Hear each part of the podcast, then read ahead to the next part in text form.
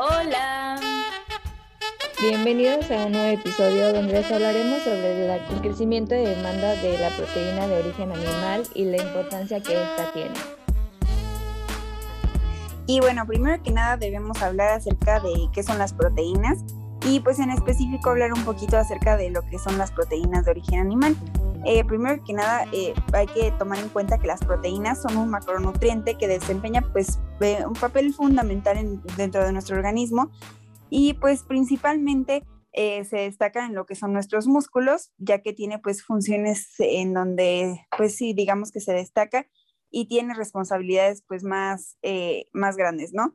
Y bueno, con esto puede ser también el aumento de nuestra fuerza o masa muscular, que pues obviamente es, este, digamos, lo que también muchas personas quieren lograr cuando consumen este tipo de proteínas y también pues el hecho de que ayudan a cicatrizar este, ciertas lesiones que pueden ser tanto externas como internas en nuestros órganos, este, ya sea pues no sé, también cuando hacemos algún esfuerzo físico o tenemos algún desgarre, etcétera, ¿no? Y bueno, también hay que tomar en cuenta que las proteínas pueden también, también este, considerarse como eh, que tengan función energética, ya que pues obviamente siempre hay degradación, oxidación de, de aminoácidos, etcétera, y pues todo esto eh, nos ayuda para tener pues una, digamos, mejor alimentación y, un mejor desempeño en nuestro organismo. Eh, bueno, también hay que tomar en cuenta que las proteínas están formadas por diferentes aminoácidos. Estas son como que fueras de cuenta un collar y eh, cada una de estas cuentitas es un diferente aminoácido. Hay, hay 21 aminoácidos que conforman las proteínas. Estas pueden ir variando y teniendo diferente posición, teniendo diferente cantidad en, en nuestra proteína y eh, formar, pues digamos, eh, alguna en específico, ¿no? Ya sea pues para qué es lo que la necesitamos y pues dónde se va a, desarrollar esa proteína, a lo mejor y eh, como si va a tener función este, muscular en nuestros brazos, pues va a ser diferente a la que vamos a tener este, como función muscular en nuestros intestinos, etcétera.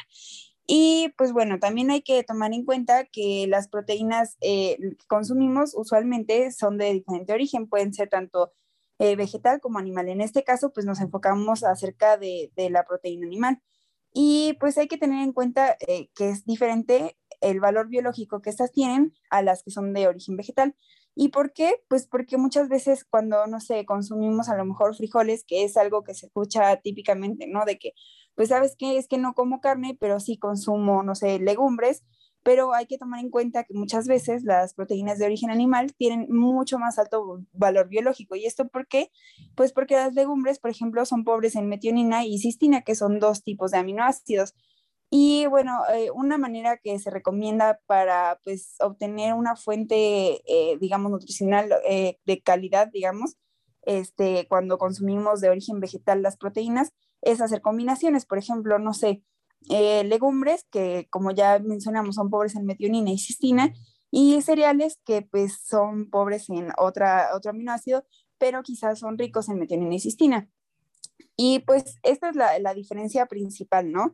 Que obviamente las proteínas de, origen animal son de alto valor biológico y usualmente eh, tienen ventajas que, poseen en contra de, las de origen vegetal y esto pues porque tienen eh, ciertos, em, digamos, aminoácidos que nos, favorecen. Y bueno, además también hay que tomar en cuenta que las proteínas a lo mejor de origen vegetal sí pueden contener eh, mucho mayor aporte en grasas o, o, en fibras que pueden ser beneficiosos, pero hay que tomar en cuenta que pueden ser pues a lo mejor pobres en cierto aminoácido y, realmente lo necesitamos. Entonces, pues creemos que es como siempre una balanza lo que tenemos que tomar en cuenta en las proteínas.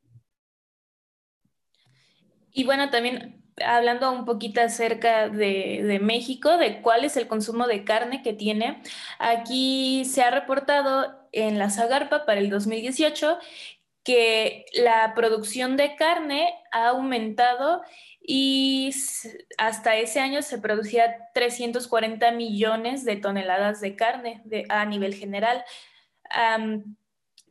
dentro de este aumento en los últimos años, la producción de aves de, corral ha aumentado pues significativamente y de manera pues rápida, ¿no? Eh, también cada año se sacrifica aproximadamente 80 mil millones de animales para obtener carne y pues esto es eh, bastante, ¿no? No podemos eh, pues llegar a, dilucidar qué tanto es el consumo de carne que se tiene y sin embargo México no es de los países que más consumen carne. Se estima más o menos que por persona eh, lo que se consume es aproximadamente en México de 60 a 80 kilogramos de carne, mientras que en otros países como en Estados Unidos el consumo de carne llega a ser más de 140 kilos lo que consume una persona. Y pues entre, también esto demuestra el nivel de riqueza de algunos países, puesto que entre más dinero tengas, es más fácil que adquieras pues este tipo de productos.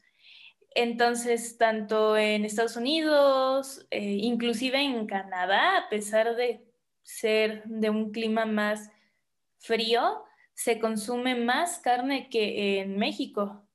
Eh, en Canadá, pues ya rebasa los 80 kilos de carne, lo que se llega a consumir eh, por cada persona.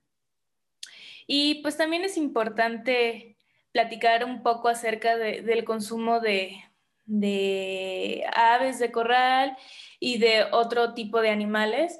Si bien lo que más se consume es la carne de res, eh, también esta llega a necesitarse tanto mucha agua como mucho pienso para poder producir un kilogramo de carne, siendo así que para este tipo de carne se necesita 25 kilos de, de pienso para producir un kilo. En cuanto a el puerco se necesita muchísimo menos, es 6.4 kilos de pienso para un kilo de puerco y pues en aves de corral es aún menor este porcentaje ya que se necesita como 3.3 o 2.3 kilos de pienso para producir esta carne. Entonces es menos la demanda y se obtiene mayor cantidad y no tienes que gastar tanto para dar, dar de comer este tipo de animales, ¿no? Es por eso también que ha aumentado pues tanto el consumo de aves de corral. Además, eh, no, no porque haya aumentado significa que sea lo que más se consume en cada país.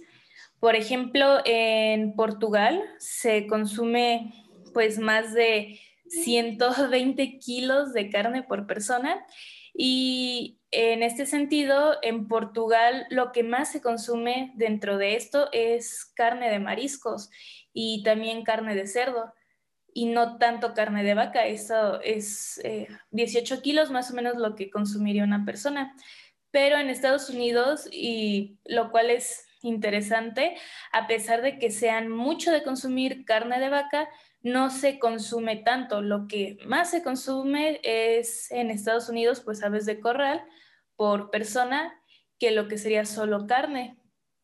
Eh, esto es diferente en Argentina. En Argentina lo que más comen es la carne de vaca y así en varios países, a pesar de que se produzca mucho, tienen más demanda de algún eh, tipo de carne en específico. Y también es importante pues tomar en cuenta eh, la, huella de carbono que deja este tipo de, producción de carne. Si bien eh, pues toda actividad humana y todo lo que hagamos para producir va a llegar a afectar en cierta medida al planeta.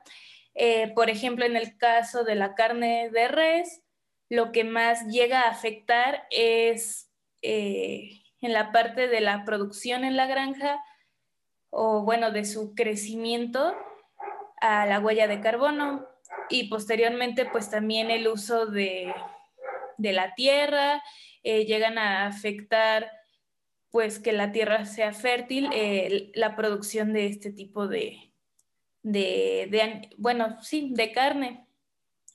Igual hay otro tipo de cultivos que pues también llegan a afectar a la huella medioambiental, como es, no sé, los tomates, el maíz, pero es sumamente diferente el impacto que tiene siendo la carne 10 veces mayor, la carne de res, su, su efecto al medio ambiente que estos mismos cultivos. Entonces, pues también es importante, es una fuente de, proteínas, como había dicho Cami, pero pues hay que balancear, ¿no? ¿Qué tanto es bueno consumir demasiada carne y tener este, este consumo limitado, ¿no? No necesitamos tanto consumo y como ya habíamos visto en el día de, en el día de, sin carne, pues hay ciertas alternativas para evitar que haya un daño hacia el medio ambiente por el consumo de este tipo de alimentos. Y como bien menciona Paloma, pues obviamente hay una importancia en el organismo sobre el consumo de carne, que ya les hemos mencionado. Y esta, pues, eh, proteína eh, animal tiene múltiples funciones en el organismo que va a construir pues, ciertas estructuras, como es la queratina o el tejido conectivo, que regulan ciertos procesos fisiológicos. Por ejemplo, la insulina, pues esta nos va a regular los niveles de azúcar en la sangre y la célula, o la tiroxina va a regular ciertos metabolismos. Em, también va a ejercer como ciertas contracciones en el corazón o también la hemoglobina, quien es la que transporta el oxígeno a las células y pues obviamente recoge el dióxido de carbono, entre otras cosas, ¿no? Entonces sabemos que el valor nutricional de un alimento proteico va a depender de su composición en aminoácidos y esto es algo como fundamental que les queríamos comentar porque muchas veces, y ya lo hemos hablado sobre, eh, por ejemplo, este movimiento, ¿no? Que nos que nos anima o nos invita a dejar de consumir al menos un día eh, lo que es la carne, em, en el que no estamos completamente en desacuerdo, pero sí sabemos que esto tiene que estar completamente controlado. Y esto es debido a que la manera en que nosotros podemos sustituir el consumo de carne o proteína de animal es porque no, no siempre vamos a encontrar de la misma manera los aminoácidos que nuestro cuerpo necesita. Y existen proteínas vegetales que son deficientes en lo que es la lisina y la metionina, entonces los aminoácidos esenciales, pues son la eusolucina, leucina, lisina, metionina. Bueno, los conocemos, estos son unos ejemplos, pero no todos directamente eh, los obtenemos de la dieta, pero muchos sí los obtenemos a partir de lo que es la proteína animal. Entonces, eh, a pesar de que sabemos que la cantidad de proteína que se consume o requerida en el día va a depender de la persona, sexo, edad, este, periodo de crecimiento, salud, entre otras cuestiones, eh, sí hay una ventaja en cuanto a tener una dieta con carne, ya que pues vamos a tener con mayor facilidad esos aminoácidos en nuestro cuerpo y, em, y, es, y, y, esta cantidad de grasas que tiene también la carne, una va a depender del, tipo de, animal, pero también nos puede proporcionar eh, ciertos nutrientes que nuestro cuerpo eh, de una u otra forma necesita, ¿no? Entonces, hablando también como lo que menciona eh, Paloma sobre la demanda, sí se ha visto un crecimiento o una demanda mayor en cuanto a su consumo, a pesar de que muchos queríamos que fuera al revés, ¿no? Porque pues ya hay un poco más de movimientos de, de reducir su consumo, pero sí se ha visto que, bueno, no sé si ustedes han visto, chicas, como la carne de laboratorio, ¿no? O sea, muchos están en contra, muchos están a favor. Igual si les gustaría que platiquemos de eso, déjenos en los comentarios. Eh, pero es esta controversia, ¿no? O sea, como de saber que la demanda, obviamente, que la única que realmente podría eh, generar la cantidad necesaria para abarcar mundialmente la demanda eh, del consumidor, pues es la industria, ¿no? O sea, porque pues ya son estándares controlados en el que obviamente sabemos que la demanda va creciendo y se están buscando diferentes soluciones, pero pues por ejemplo esta es una, ¿no? O sea, en el que podemos controlar probablemente ciertas eh, porciones en cuanto a la cantidad de proteína que tenga el alimento que estamos consumiendo, eh, que sería estas carnes de laboratorio, ¿no? O algunos aminoácidos o otros como nutrientes que estén dentro de este alimento que nos proporcionen mayores ventajas, ¿no? Obviamente también sabemos que el costo es muchísimo más alto y pues esta es una de las controversias en las que nos encontramos, ¿no? O sea, bien, bien, bien menciona Paloma, o sea, el, leche de origen animal, la proteína de origen animal va, va creciendo, pero eh, la que más ha crecido es la que es el pollo, el bovino y el porcino, pero obviamente sabemos que la de carne ha reducido un poquito más porque pues obviamente es muchísimo más cara, ¿no? Y si no se han ido al mercado y han ido a comprar, obviamente es un poquito más caro y obviamente pues ya son costos en los que ya se puede clasificar que cierto consumidor ya tenga un lujo de poder consumirla, ¿no? Se podría decir. Entonces, en cuanto a lo que es el mexicano, pues desde 1980 hasta el 2014 se, desarrolló una tasa de crecimiento eh, media anual del 2.4%, eh, donde pues obviamente la importante pues fue la carne de pollo, el bovino y el porcino. Y en el 2014 también se produjeron 6.11 millones de toneladas de carne, eh, correspondiente igual de pollo, bovino y porcino. Entonces estamos viendo que probablemente la proteína que pues podría ser de futuro o la que estamos un poquito consumiendo más es la de pollo, igual porque pues es un poco más barata, pero pues es primordial, ¿no? Ver que una dieta equilibrada por una fuente de aminoácidos, vitaminas y minerales esenciales para el desarrollo del humano pues es fundamental. Y a pesar que en México la variedad de nuestra gastronomía incluye la proteína animal en sus platillos, pues más representativos, en el 2018 se alcanzaron hasta 65 kilogramos per cápita, posicionando a México en un sexto lugar con más de 8.5 millones de toneladas de carne de res, cerdo y pollo consumidas al año. Entonces, pues a pesar de que sí tenemos un consumo muy alto de lo que es la carne, creo que ya eh, ver esta balanza comercial, pues continúa siendo un, un reto, ¿no? En su consumo y pues un balance en el que el consumidor no vea que es por fácil y por tener proteína, pues es la única forma o fuente en la que lo podemos obtener, pero sí eh, hacer hincapié de que es sumamente importante consumirla debido a las deficiencias que podemos tener si reducimos un consumo. Y bueno, les recordamos que tenemos redes sociales, pueden encontrarnos en Facebook e Instagram y pues les recordamos que tenemos muchos más episodios en donde pueden enterarse acerca de muchas, eh, muchos temas que han surgido eh, acerca de los alimentos y diferentes eh, movimientos que han existido, etc. Los pueden escuchar a través de Anchor, Spotify o en Google.